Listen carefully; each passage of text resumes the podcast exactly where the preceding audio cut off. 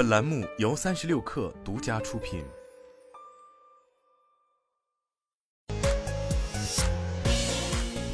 网络新商业领域全天最热消息，欢迎收听快讯不联播，我是金盛。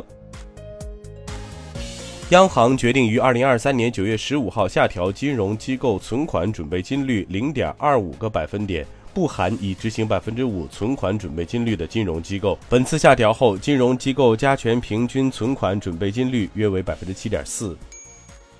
从产业链人士处获知，华为 Mate 六零 Pro 和 Mate 六零 Pro Plus 的出货量已上调至两千万台。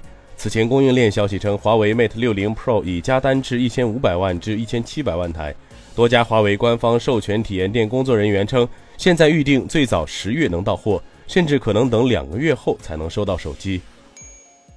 小米生态链部近日迎来架构调整，新成立了智能硬件部、扫地机部等部门。值得注意的是，此次调整中将扫地机单独成为一个部门。此前，扫地机属于清洁电器事业部旗下产品线，这意味着该品类在小米生态链中的地位得到提升。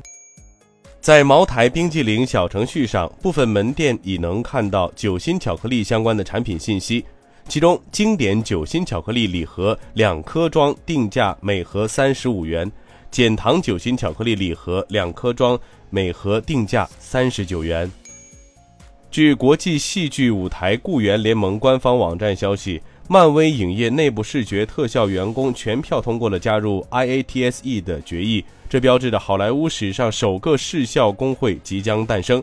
本次投票通过后，工会将代表视效员工与雇主谈判并起草集体协议，具体日期尚未公布。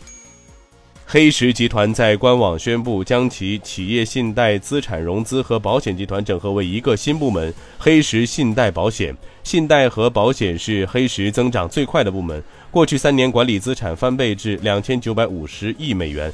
黑石信贷保险将提供涵盖企业信贷、资产信贷以及投资级和非投资级私人信贷的一站式解决方案。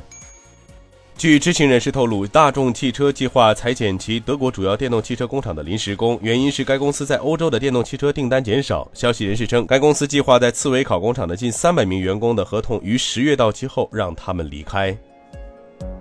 以上就是今天的全部内容，咱们明天见。